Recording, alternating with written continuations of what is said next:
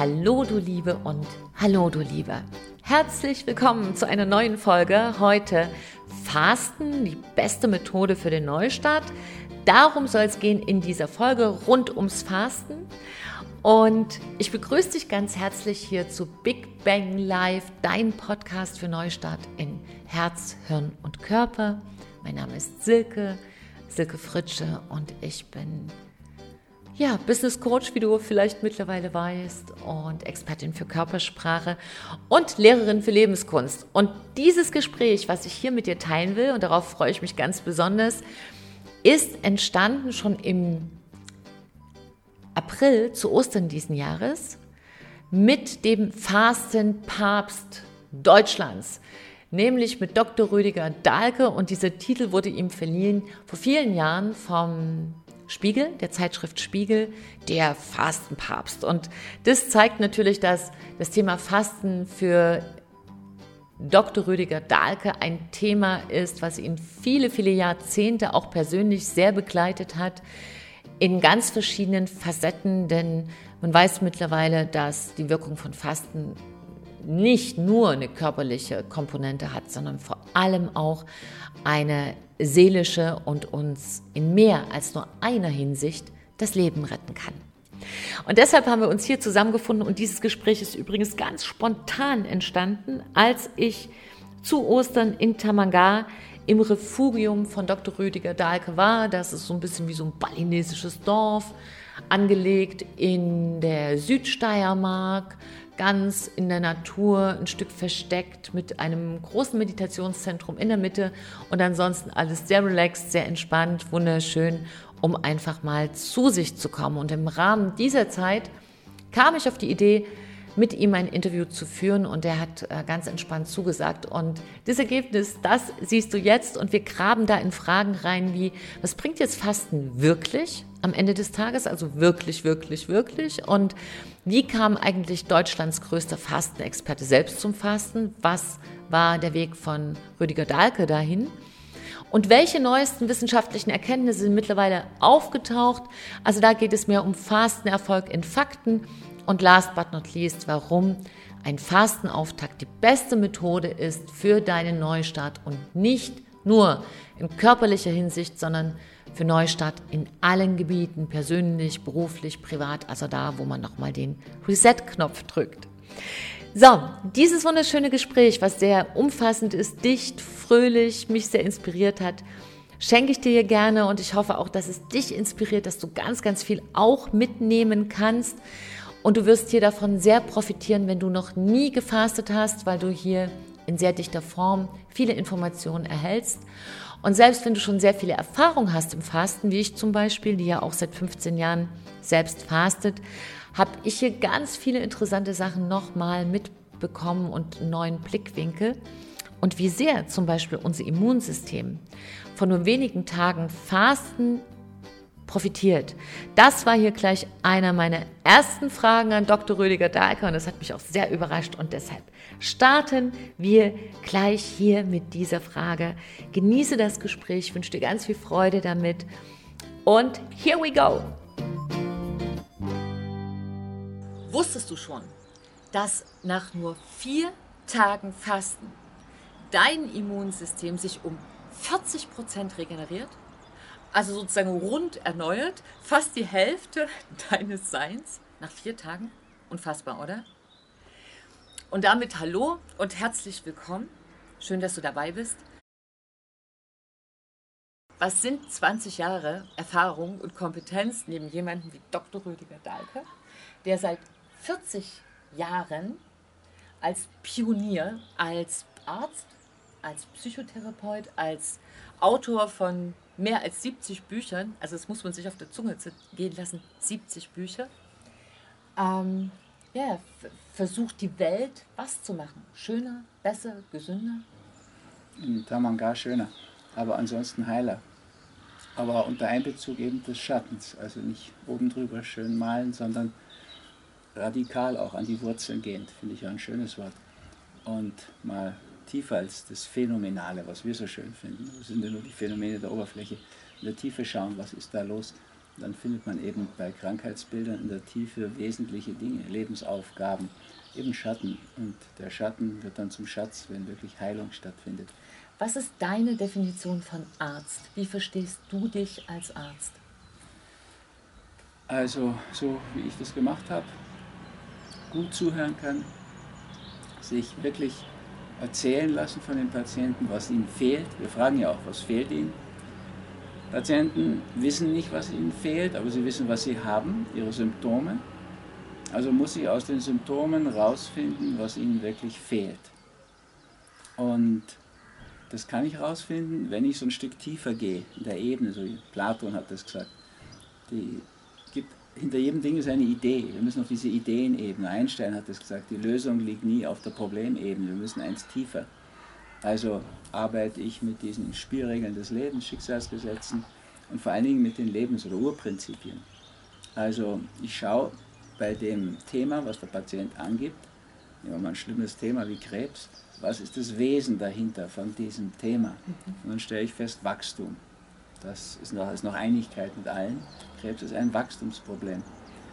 Da merkt man aber schon, Wachstum ist ja nicht an sich was Schlechtes. Also die ganzen Wirtschaftsleute wollen Wachstum, die Politiker wollen alle Wachstum, wir freuen uns, wenn die Kinder wachsen. Aber es gibt eben diese Schattenseite, wenn Tumore wachsen. Und ähm, die Erfahrung zeigt, dass wir das in den Schatten gesunkene Wachstum damit darauf beschwören, dass wir im anderen, im übertragenen Sinn, geistig, seelisch, sozial, bewusstseinsmäßig nicht so gewachsen sind oder nicht mehr wachsen. Und dann sinkt es in den Körper oder Schatten sagen wir. Und dann wäre es gut, es aus dem Schatten wieder ins Bewusstsein zu holen. Also diese ganzen, ich sage da Wunderheilung dazu, aber die Schulmedizin sagt Spontanremission, was ich kein schönes Wort finde, weil es ist so nicht so spontan, da ist schon immer eine Vorgeschichte, wenn man hinschaut. Und ich habe viel mehr davon erleben dürfen, als mir so statistisch zustehen würde in 40 Arztjahren. Und es ist eigentlich immer dasselbe. Es sind Menschen, die wirklich ab der Diagnose nicht mehr hören, was die anderen sagen und nicht mehr darauf hören, da kann der auch Professor sein, der Chefarzt, und, sondern was für sie wichtig ist. Mhm. Die Schritte für sich, zu sich machen, mhm. ja, die Selbstentwicklung in Gang bringen. Mhm. Und wenn dieses Wachstum einsetzt, entlastet das das körperliche, das Krebswachstum. Also das Wachstum ist das Prinzip und wir holen das von der unerlösten auf die erlöste Ebene zurück. Das ist die Idee, die ich beim Arztsein spüre. Es braucht Zeit, Insofern passt nicht gut in diese Zeit. Hat mal jemand zu mir gesagt, sind Sie Heilpraktiker? Da habe ich gesagt, nein, wie kommen Sie drauf? Weil Sie so viel Zeit für mich haben. Das ist schon eine schreckliche Diagnose. Da wird Arzt mit dem assoziiert, der keine Zeit hat. Aus meiner Sicht genau umgekehrt. Arzt muss Zeit haben. Und das geht mit der Kassenmedizin nicht. Das ist so. Ich habe die auch zurückgegeben dann, ging nicht anders, um die Medizin zu machen, die mir als Arzt vorschwebt. Und da ist ja ein ganz zentraler Punkt. Du sagtest, ähm, eine Ebene tiefer. Ne? Einstein sagt auch immer, guck woanders hin, mhm. guck nicht aufs Problem, guck auf die Lösung. Und da ist ja für dich eine fast universelle Lösung für sehr, sehr viele Dinge, das Fasten. Und mich würde jetzt erstmal interessieren, dass du ein bisschen über dich erzählst und wie du zum Fasten gekommen bist, wie das Fasten zu dir kam. Mhm. Und ähm, in, in Deutschland, ich habe das gelesen in der Zeitschrift, ich weiß gar nicht, ob es eine glaube im Spiegel, äh, war der Fastenpapst. Das ist ja sozusagen ne? auch eine sehr schöne Bezeichnung. Aber du bist ja derjenige, der das tatsächlich in die Köpfe reingebracht hat. Also bei mir lag das große Buch vom Fasten, äh, ich weiß nicht, vor 15 Jahren. Also ich habe tatsächlich damit angefangen. Und das hat unfassbare Effekte ausgelöst. Aber jeder Arzt hat mich auch davor gewarnt. Ne? Also es gibt ja so ganz viele die Mediziner haben immer davor Vorbehalte. Es gab und, viele Ärzte, die auch einverstanden waren. Und meine Frage ist jetzt erstmal, wie kam das Fasten zu Rüdiger Dahlke?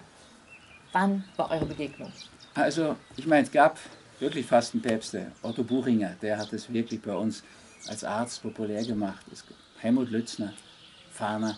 Da gab es schon eine ganze Reihe, die das Fasten wirklich transportiert haben die wussten ja schon auch die Dinge, die wir heute wissenschaftlich wissen. Ja? Also da haben wir auch schon gewusst, dass das Fasten die gesunden Zellen stärkt und die Kranken schwächt und so. Das hat jetzt Walter Longo, Professor für Geriatrie, UCLA, Kalifornien, belegt, wissenschaftlich. Ja, heute haben wir ja nicht nur die ganzen Religionsstifter hinter uns als Fastenärzte, sondern auch die Wissenschaft da, wo sie sich weit vorgewagt hat. Wie kam ich dazu? Also ich habe sehr früh angefangen zu meditieren. Mein Großvater war auch Arzt, da habe ich ein Buch gefunden, Desmond Dunne, Meditation für westliche Menschen oder so. Oder Yoga für westliche Menschen. Da habe ich gleich mit Yoga angefangen und Meditation und wollte mal erleuchtet werden. Wollte auch nach Indien. Hat es geklappt? Bis heute nicht, muss man sagen. Also ich durfte nicht nach Indien, war ja minderjährig und, mh, hm, und ich dachte, es muss in Indien stattfinden. und habe aber weiter Yoga gemacht und auch Meditation. Und dann kam ich natürlich mit Leuten zusammen, die auch Meditationsinteressen hatten und so weiter. Und auch ein Religionslehrer, ein evangelischer sogar, zu sagen, ich bin evangelisch getauft, aber katholisch aufgewachsen auf dem bayerischen Dorf. Niemand hat sich richtig gekümmert, war automatisch immer dabei. Und im Gymnasium kam ich dann aber evangelischer Religion in Berührung, war da sehr kritisch, weil es war für mich gar nicht Religion. Da war kein Weihrauchgeruch, das hatte nichts Mystisches, kaum Kerzen, das war so eine Gerichtsatmosphäre. Da kam ich nicht mehr richtig rein.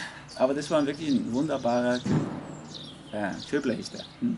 Und mit dem gab es so Auseinandersetzungen und mit dem konnte man auch über Meditation reden. Und äh, da fiel, glaube ich, das erste Mal auch schon dieses christliche Fasten als Begriff. Gelernt habe ich das dann aber wirklich eher über die Meditation. Ähm, das ging über TM, Transzendentale Meditation, da waren die Beatles, wir waren Beatles-Fans natürlich in der Zeit. George Harrison, der ging nach Rishikesh, der Maharishi Mahesh Yogi und wir auch alle transzendentale Meditation, habe ich dann gewechselt von meiner zu dem. Und in, in diesem Kreis, da ähm, kam das das erste Mal auf, kam jemand aus Indien zurück, der hat im Ashram gefastet und dann haben wir da so einen Versuch gemacht. Da waren wir, weiß gar nicht, war ich gerade im Studium. Also das war Anfang 20 oder so, 21 glaube ich. Und mich hat es ziemlich beeindruckt, ähm, dass das einfach gar nicht so stimmt, wie man sich das vorstellt, wenn man nichts isst, dass man keine Kraft hat. Oder damals war ich noch, hatte ich vorher eine ziemliche Leistungssportkarriere oder sehr viel Leistungssport gemacht. Was hast du getan? Skifahren. Skifahren, hm. oh. Und dann, das war so meine Methode, mich in Bayern zu sozialisieren, weil ich war Saupreuß, ich war so eine Mischung aus Hamburg und Berlin. Und naja, das hat das Skifahren sehr geholfen dabei und war so ziemlich in meiner Kraft und mit dem Fasten ging das trotzdem relativ gut alles und habe mich gar nicht schlecht gefühlt. Und es war so das, der erste Versuch. Gab schon mal ein bisschen früher, das war aber eigentlich mehr so eine Neugiergeschichte, wo wir einfach mal geschaut haben, was passiert, wenn wir zwei, drei Tage nichts essen und auch nichts trinken. Das war, war ein anderer Versuch, der war nicht so günstig. Naja, so habe ich schon immer versucht, Dinge auszuprobieren, auch in Frage zu stellen. Da hat auch mein Vater mit zu tun, der mir schnell einfach so gesagt hat, glaub nicht immer alles. Wir waren erstmal Flüchtlinge, jetzt mochten uns die anderen schon nicht in Berlin, da wir Flüchtlinge waren. Und da muss man sich damit auseinandersetzen. So hat er mir gesagt, glaub nicht, was die anderen sagen, die sind nicht gescheiter, nur weil sie hier geboren sind oder so. Ist das nicht ein wirklich äh, schöner Satz? Glaub nicht, was andere sagen. Also geh deinen eigenen Weg, heißt das ja eigentlich. Oder? Eigentlich ja. Also später hat mir noch mal ein spiritueller Lehrer einen zweiten Teil dazu gesagt, der auch ganz wichtig war, wo die Freude nicht ist, ist dein Weg nicht. Da hatte ich so eine Was Beförderung abgelehnt da im spirituellen Bereich, weil ich mich einfach da mit dem Titel unwohl fühlte. Das fühlte ich noch nicht, diesen Titel. Und dann haben wir lang gesprochen und ähm, dann hat er diesen Satz gesagt, den habe ich mir immer gemerkt. Und das ist tatsächlich sowas, was auch durchgehend ist. Ja? Also wo die Freude nicht ist, da bleibe ich nicht lang gesagt. Auch in Beziehungen nicht. Wenn die Freude ganz raus ist, muss ich dann auch weiter. Also glaube auch, dass ich nicht gut arbeiten könnte ohne Lebensfreude. Mir hat Arbeiten immer Freude gemacht. Deswegen kann ich auch wenig anfangen mit dieser modernen Geschichte Work-Life-Balance. Das finde ich einen absurden Begriff. Das ist ehrlich gesagt für mich nicht nötig. Also ich, ich brauche nicht zur Arbeit eine Balance, weil mir Arbeit Freude macht. Und ähm, man nickt die Sachen so schnell ab. Aber für mich ist das ein entscheidender Punkt gewesen, Lebensfreude. Und auch dieses Selbstdenken. Also das ist etwas, was ich durch meinen Vater oft, meine Mutter war Sonderschullehrerin, die war eher so, dass man den Lehrern auch gefallen muss und das auch machen muss. Die war entsetzt über meine Betragensnoten. Und mein Vater im Gegenteil, der hat gesagt, lass sie, sie ist Lehrerin. Solange du Einsen hast, dann kannst du Betragungsnoten haben, wie du willst. Das ist für mich so, gar kein Problem. Das ist für alle, die jetzt ja. zusehen, irgendwie so wahrscheinlich so für die Hälfte. Yes! Denn das, das Wesentliche äh, sind wahrscheinlich nicht die Betragungsnoten, sondern die Haltungsnoten, die man hat zum eigenen Leben, oder? Ich glaube, dass es schon so ist, ja. Also ich habe viele Sachen auch, könnte man sagen, vergeigt, weil ich nicht mehr Mund gehalten habe und opponiert habe und so. Das ging von Anfang an so los, dass mir ein Chirurg gesagt hat, wenn Sie zum Schluss von mir das Papier wollen, halten Sie jetzt Ihren Mund. Das ist so, ja, das, das sagt der katholische Kardinal, das ist ein Dogma. Da darf man nicht mehr drüber reden. Aber ich habe das durch diese Erziehung, glaube ich, immer verstanden als Zeichen der Schwäche. Ja, die können halt jetzt nicht weiter, es fällt ihm nichts mehr ein. Deshalb, meinem Stiefvater hatte ich dann auch noch, so ab neun, kam der, ab acht kam der ins Spiel. Der war ein Offizier bei der Bundeswehr, ganz anderer Typ. Und der hatte wenig Argumente. Und ähm, das ist mit mir auch furchtbar schwer, muss man sagen. Und dann habe ich eigentlich für mich weitergedacht und habe mich da gar nicht so bremsen lassen. Das war natürlich relativ leicht aus dieser Familie heraus. Die war halt wirklich sehr bürgerlich, gut bürgerlich. Die Wände waren mit Büchern tapeziert.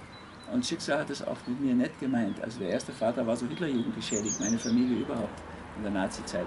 Und da gab es keinen Sport, da wurde nicht gesungen, das war für den alles Hitlerjugend. Und sofort tabu. Und dann kam der zweite, dieser Bundeswehr, der war Leistungssportler ursprünglich. Und der war total auf Sport, kam aus der Eishockey-Welt und also total auf Sport und Musik und Singen und Feste organisieren. Und dann kam so ein zweiter Teil da rein, neben viel Ungeschickten. Und das hat mir eigentlich Spaß gemacht. Insofern hat es mich auch nicht abgeschreckt, dass die Mediziner unisono gesagt haben, Fasten ist Unfug, kam noch dazu, dass ich dann relativ bald aufgehört habe, Fleisch zu äh, essen. Eigentlich schon als Kind habe ich mit dem Film Bambi so eine Krise erlebt wie ich dann gemerkt habe, dass der Vater von Bambi weg ist, weil der erschossen und aufgefressen wird, habe ich nicht mehr da mitmachen wollen. Ja. Ich glaube, das haben das, dieses Bambi-Trauma haben recht viele. Ja. Ich habe es mal von Harrison Ford gehört, dass der gesagt hat, er hat einen ganz schrecklichen Film in seiner Kindheit Könnte gesehen. man sagen, Bambi war sozusagen der erste Vorreiter für vegane Ernährung?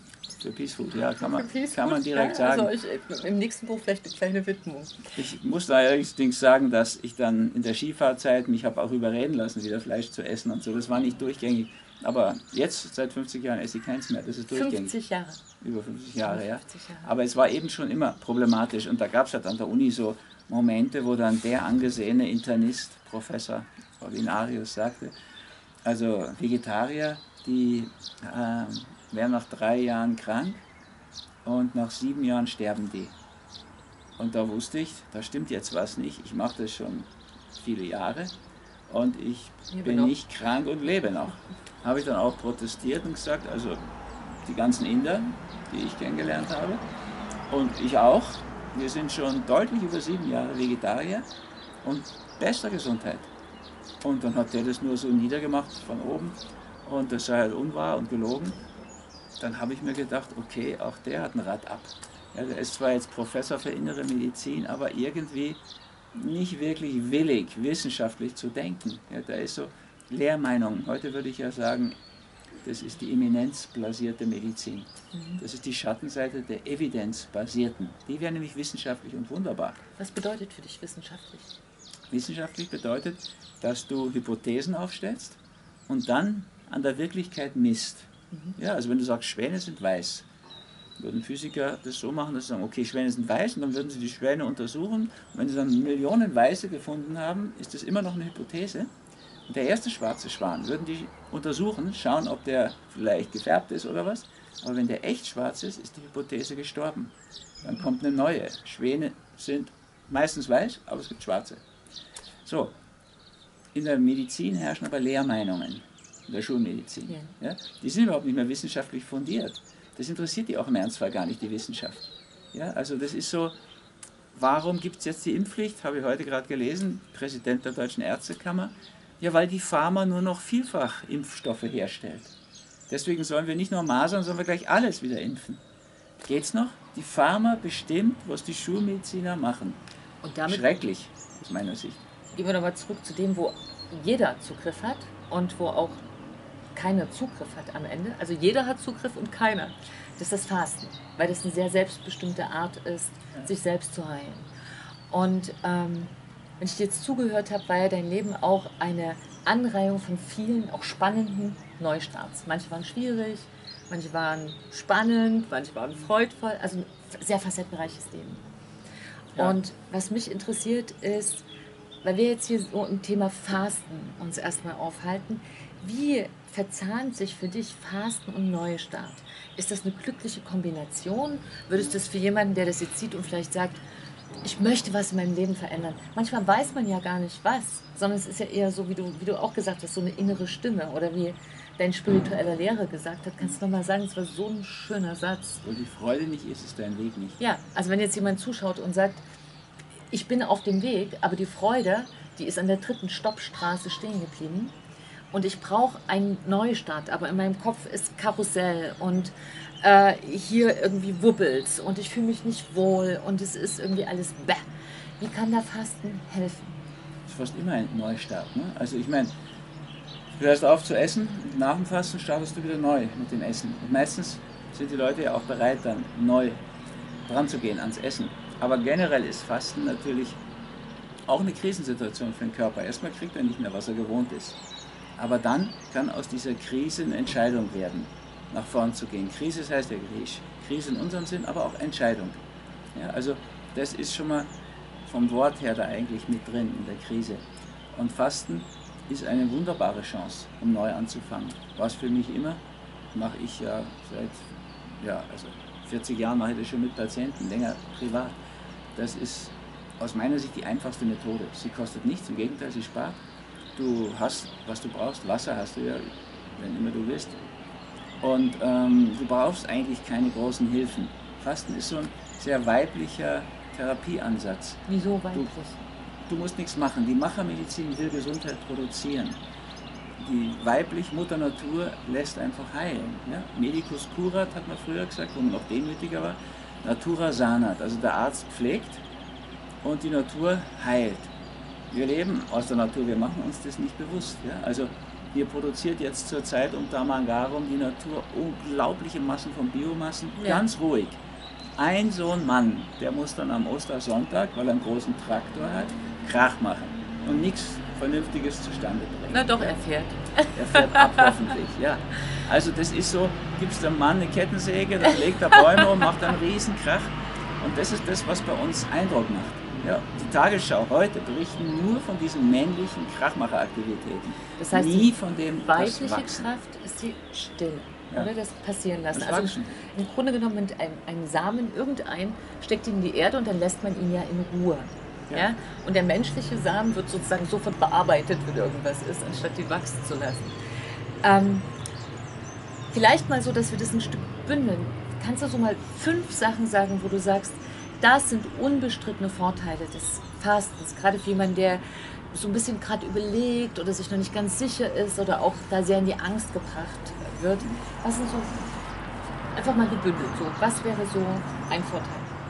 Also, der schon bei der Einleitung erwähnte, das Immunsystem wird unglaublich gut regeneriert. Die Entzündungen gehen zurück, der CRP-Wert sinkt. Also was ist der CRP-Wert? Der, Entzündungs der Entzündungswert. Marker sozusagen mhm. im Körper dann verbrennt der Körper das, was er nicht mehr braucht.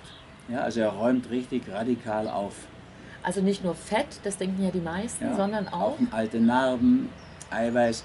Das Kohlenhydrat ist gleich verbraucht in der ersten Nacht. Das Glykogen das sind 800 Kilokalorien. Was bedeutet alte Narben? Frisst er die auf? Ja, man merkt manchmal, dass er sie wirklich auch auffrisst. Dass sie wieder aktiv werden, dass sie kleiner werden, dass sie schöner werden. Aber natürlich auch Narben im übertragenen Sinn, auch seelische Narben. Ja, Fasten ist ja, vierter Punkt, mich entscheidender Punkt zum Brückenschlag zwischen Körper und Seele. Ja, die, die Knoten, die körperlich verschwinden, werden auch seelisch bewusst, in einem bewussten Fasten. Ja, so, wie wir es jetzt gerade hinter uns haben, diese 16 Tage. Da geht es ja nicht nur darum, um abzunehmen. Das ist keiner der fünf wichtigen Punkte für mich beim Fasten. Ja. Das geschieht nebenbei, hat aber nur Sinn, wenn nicht nur der Hosenbund, sondern auch das Bewusstsein weiter wird. Ja. Ne? Und das ist der, auch ein ganz wichtiger Punkt, das Bewusstsein kann weiter werden. Das ist eine entscheidende Geschichte, dass wir neue Perspektiven gewinnen. Für Neustart brauchen wir auch neue Perspektiven. Und also auch zum, zum, Beispiel Krankheitssymptome, die sich dann beim Fasten zeigen, als Chancen wahrzunehmen, dass wir daran erkennen, was da drin liegt an Aufgaben und uns dem stellen. Ja, also Fasten ist zum Beispiel für mich der ideale Einstieg in den Umstieg zu einer gesünderen Ernährung, mhm. à la Peace Food, pflanzlich vollwertig. Mhm. Ist der ideale Einstieg, um sich mal mit den eigenen Krankheitsbildern auf der Bedeutungsebene zu beschäftigen. Ja, beim Fasten wird uns natürlich auch die Natur, kommt uns näher. Ja, wir haben ja nicht mehr viel Lust auf sehr viel Input. Ja, wir neigen dazu, eher in der Natur zu sein und zu spüren, auch mhm. körperlich wir geben. Ne? Also Einläufe und solche Dinge, heute Schärflaume, du gibst einfach ab, du lässt los, auch Gewicht in dem Fall, du baust ab, was du nicht mehr brauchst und bist aber für neue Eindrücke offen. Also das höre ich ja von vielen, wenn man an so einem sehr schönen Platz wie Tamanga mitten in der Natur fastet. Das ist wirklich wunderschön. Dass dann viele auch so Erfahrungen machen, plötzlich den Bach zu hören. Und aha, da kommt die Brunnenkresse her, die wir dann ab und zu hier auch schon gegessen haben. Und dann einfach merken, hoppla, das ist irgendwie schön, Wind auf der Haut. Und der also Frühling, also, wenn der so durchbricht, das ist ja was ganz Martialisches, der Frühling. Ne? Kann man sagen, dass sozusagen die Bewegung des Fastens so ist, also man kommt aus dem Kopf raus, der seit Descartes irgendwie ja so ist. Ich denke, also bin ich, also manche irgendwie denken ja wirklich, hier ist das Leben. Nur, und hier, hier wird es ein bisschen ruhiger, man spricht auch von Fastendemenz, mir wird so ganz ein bisschen plem manchmal oder auch glücklich oder traurig, aber hier oben ist einfach so, kehrt Ruhe rein. Und wir gehen mit der Energie eher so ein Stück ins Herz und in die Sinne, sodass sozusagen diese Sinne wieder aufblühen können. Also ja. Ist das zu poetisch oder kann man das so sagen? Was heißt zu poetisch? Also für einen Wissenschaftler schon. Ne? Mediziner hören sowas nicht gern. Aber Ärzte haben da nichts dagegen.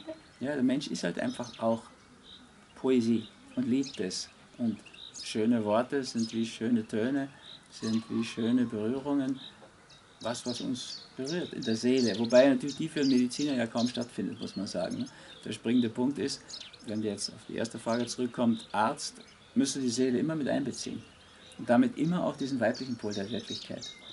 Und äh, die Mediziner haben halt diese Welt entwickelt mit ihrem Reduktionismus, der wieder der Pharma geschuldet ist. Das ist diese Verkleinerung wir können ja keinen Apfel patentieren, die können auch keinen Brokkoli patentieren. Die wollen aber patentieren, um Geld zu verdienen. Ne? Also musst du im Brokkoli so lange ins Detail gehen, bis du das patentieren kannst. Das übertragen leider die Mediziner und insbesondere die Mediziniker dann auf die Patientenwelt und der wird dann zur, zur Niere von Zimmer 34. Ja, da liegt aber natürlich kein Nierenbett, sondern ein Patient mit zwei Nieren, vielen Peter, Organen. Peter Lehmann zum Beispiel. Ja, naja. Hm? Also das sind so Bringt das Fasten das wieder zusammen? Also, dass es sozusagen den Körper reinigt und äh, den Geist klärt und, ähm, wie du sagtest, seelische Narben. Also, sozusagen, ist das so eine, eine dreiköpfige Heilung, die sozusagen sich dem Menschen nähert und aus ihm rauskommt? Weil ich mit sehr vielen Menschen gesprochen habe, die, ich faste jetzt seit 15 Jahren, am Anfang sehr sporadisch, wenn mir alle gesagt haben, oh mein Gott, du stirbst sei wirklich vorsichtig. Und das hält sich auch ganz hartnäckig in den Köpfen. Und mich würde interessieren, was du da entgegnest. Also wenn jemand jetzt so wirklich will, aber noch so in, in, in den Ängsten steckt. Also was sagt man dem jemandem, der ähm, sagt, Fasten ist wie Hungern. Da muss ich, ich kann nicht fünf Tage hungern. Hm. Was ist dein Gegenargument? Also ich meine, erstens muss er nicht fünf Tage hungern. Wenn er ja. sehr unbewusst ist, längstens drei Tage. Das zeigen alle Erfahrungen. Aber es ist eine Bewusstseinssache. Bei uns hungern die meisten gar nicht. warum hungert man nicht? Ich habe auch nicht gehungert. Ich habe acht Tage bei dir fasten mhm. dürfen. Aber warum hat man keinen Hunger? Das ist für viele un unbegreiflich. Weil sie begriffen haben, dass das letztlich ein Spiel ist, ein Bewusstseinsspiel. Ja, das, braucht, das braucht den Hunger nicht dazu. Der nützt uns auch nichts, weil er gibt dann doch nichts wir haben ja immer das Bewusstsein mit im Spiel. Das wüsste die Schulmedizin auch, wenn sie ein bisschen weiter aufgestellt wäre im Denken. Also diese Placebo-Nocebo-Forschung, die zeigt es ja ganz deutlich. Wenn so viele Menschen kriegen Beta-Blocker bei uns. Ja? Wenn du dem jetzt dazu sagst, und übrigens, Nebenwirkung ist dann Impotenz. Und lesen Sie es nochmal durch. Ja, dann haben von, den, von 100, die Beta-Blocker schlucken, 30 Impotenz. Wenn du das gar nicht sagst und der liest es nicht durch, haben zwei Impotenz. Also das Bewusstsein, um Gottes Willen, erektile Dysfunktion steht dort. Ja, da wird ja nichts mehr gehen. Das macht, dass das Gros diese Symptome hat. Die wirklich pharmakologische Wirkung ist relativ überschaubar, zwei von 100. Die, wenn das Bewusstsein mit dabei ist, sind es aber 30 von 100, ja? also 28 gegen 2. Das ist einfach so wichtig, unser also man wird sich auch wieder beim Fasten bewusst seiner eigenen Stärke, dass man ja. wirklich verantwortlich ist für sich selbst, aber sich selbst auch vertrauen darf. Hm? Ja, und ich meine, ich kann da auch leicht darauf antworten. Früher habe ich immer gesagt, ja, okay, Herr Professor XY, Sie sind dagegen. Was mich so überzeugt ist, dass Christus so dafür war. Und Mohammed und der Buddha und Moses und Johannes und Krishna und eigentlich alle großen spirituellen Geister auf dieser Erde, die waren oder sind. Okay, sie haben Bedenken, aber ich vertraue dann doch lieber allen Traditionen, weil die sind sich alle einig. Und heute würde ich noch sagen, das ist doch ein bisschen peinlicher, Herr Professor XY, da müssten Sie einfach ein bisschen fortbilden, weil eben Walter Longo, UCLA, University of California, Los Angeles, erste Adresse so in Kalifornien, der Universitäten, der hat belegt, dass beim Fasten die gesunden Zellen stärker werden, dass die, äh, die kranken Zellen schwächer werden. Der arbeitet mit der Pharmaindustrie zusammen. Die geben bei Krebs und bei Chem zur Chemotherapie Fasten. Dann gibt es einen, einen, einen Neurowissenschaftler, Mark Metzen heißt er, auch Professor, John Hopkins School of University, auch so eine erste Adresse. Und der singt das hohe Lied des Fastens bei allen neurodegenerativen Krankheitsbildern. Also mal einfach mal bitte nachzulesen in Kurzzeitfasten, da sind sie. Das ist ein gutes Stichwort. Darf ich dich kurz. Äh, das ist, ich könnte mir vorstellen, dass jemand, der bis jetzt zugesehen hat und, und dann denkt, ah, ich probiere das mal, aber noch nie damit in Berührung gekommen ist. Ähm, es ist ja sehr schwer, gleich auf den Mount Everest zu stürzen.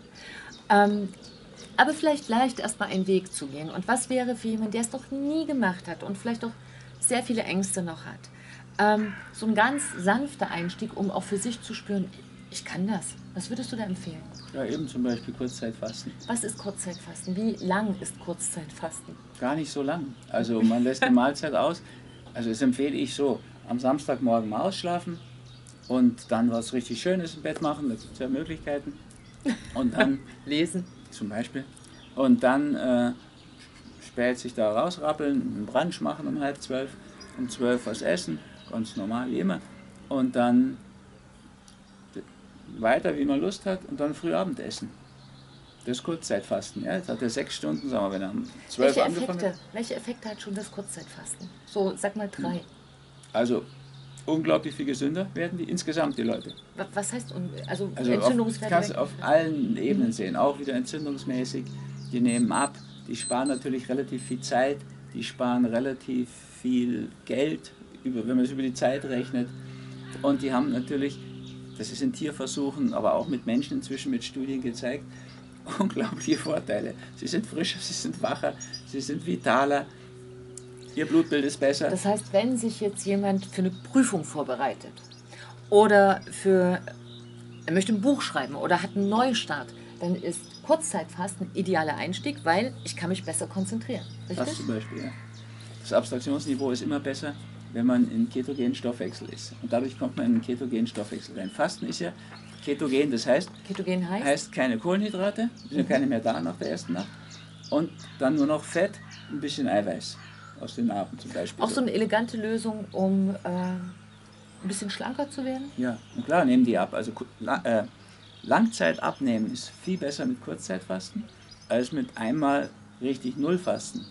Gesundheitlich gibt es da noch mehr Effekte, aber zum Abnehmen ist Kurzzeitfasten viel besser. Und wie gesagt, wer da Zweifel hat, eben zu diesem Buch Kurzzeitfasten. Ja, ich werde es verlinken ja, dem Video. gibt es eine Seite auf der Homepage bei uns, die 300 Studien, die wollten die gar nicht reindrucken vom Verlag, die es da gibt.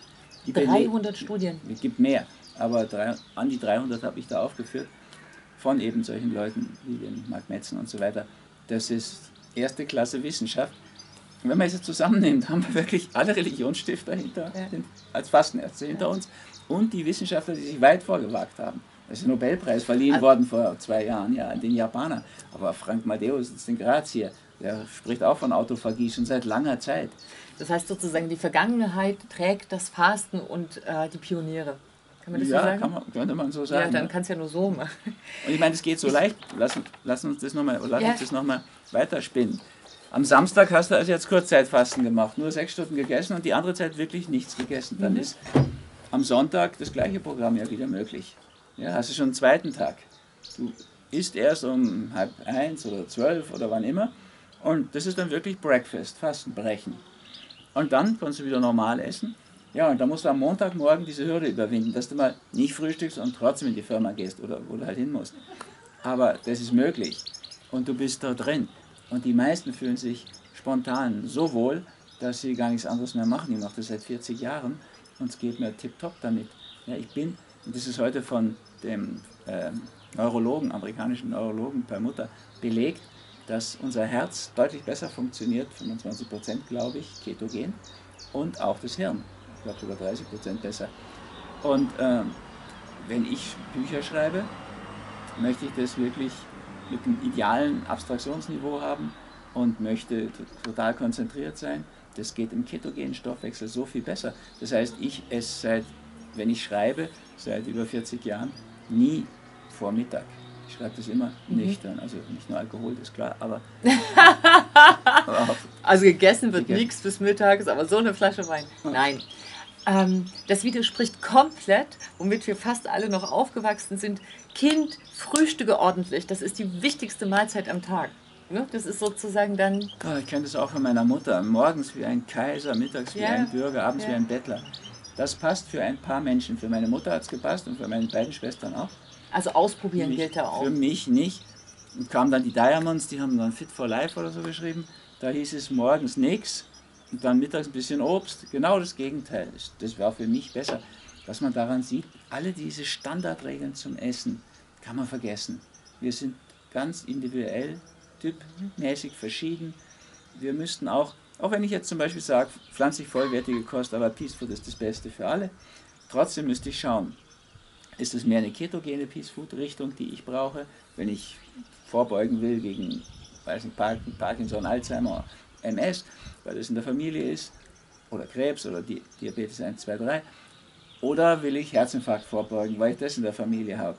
In dem einen Fall muss ich viel gutes Fett essen, in dem anderen Fall sollte ich bei Gefäß- und Herzproblemen sollte ich das meiden. Aber die Basis muss pflanzlich vollwertig sein. Da gibt es Studien, die das belegen. Geheimnis der Lebensenergie habe ich das länger mal breiter beschrieben.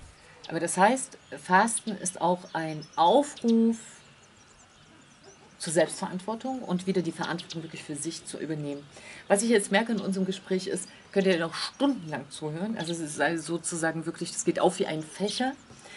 Ähm, ich würde an der Stelle Danke sagen für diesen Moment. Ich hoffe, wir haben noch Gelegenheit, nochmal zu sprechen. Würde es aber gerne mit einem, mit einem kleinen Schlusspassus enden lassen und dich bitten, folgende Sätze zu beenden.